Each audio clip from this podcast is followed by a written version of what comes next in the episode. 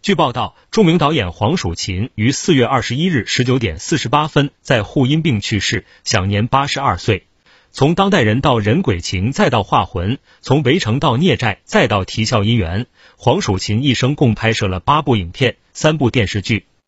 虽不算特别多产，但作为一个力求完美的女艺术家，黄蜀芹的作品跨越青少年题材、女性题材、老年人题材、父子题材，镜头始终对准平民百姓，用小题材抒发大感情。在凡人的喜怒哀乐中，他难得的呈现出了鲜明的艺术个性。他将作品留给时代，留给这座城市。普通观众熟悉黄蜀芹，或许是因为电视剧。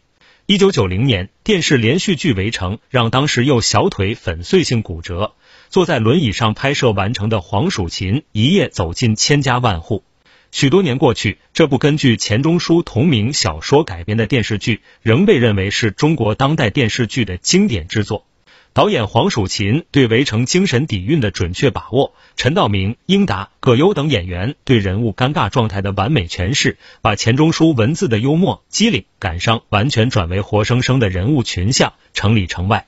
世事沉浮，令人不胜唏嘘。次年，《围城》获第十届全国电视飞天奖二等奖、最佳导演奖，首届国际电视节金熊奖、全国电影厂优秀影视片评比一等奖。几年后，黄蜀芹又交出一部留给时代的作品。根据叶欣同名小说改编的电视剧《孽债》于一九九五年在上海电视台以沪语播映，创下了百分之四十二点六二的超高收视率。五个孩子从西双版纳到上海寻找自己亲生父母的故事。牵动着无数普通人的心。听头条，听到新世界，持续关注最新资讯。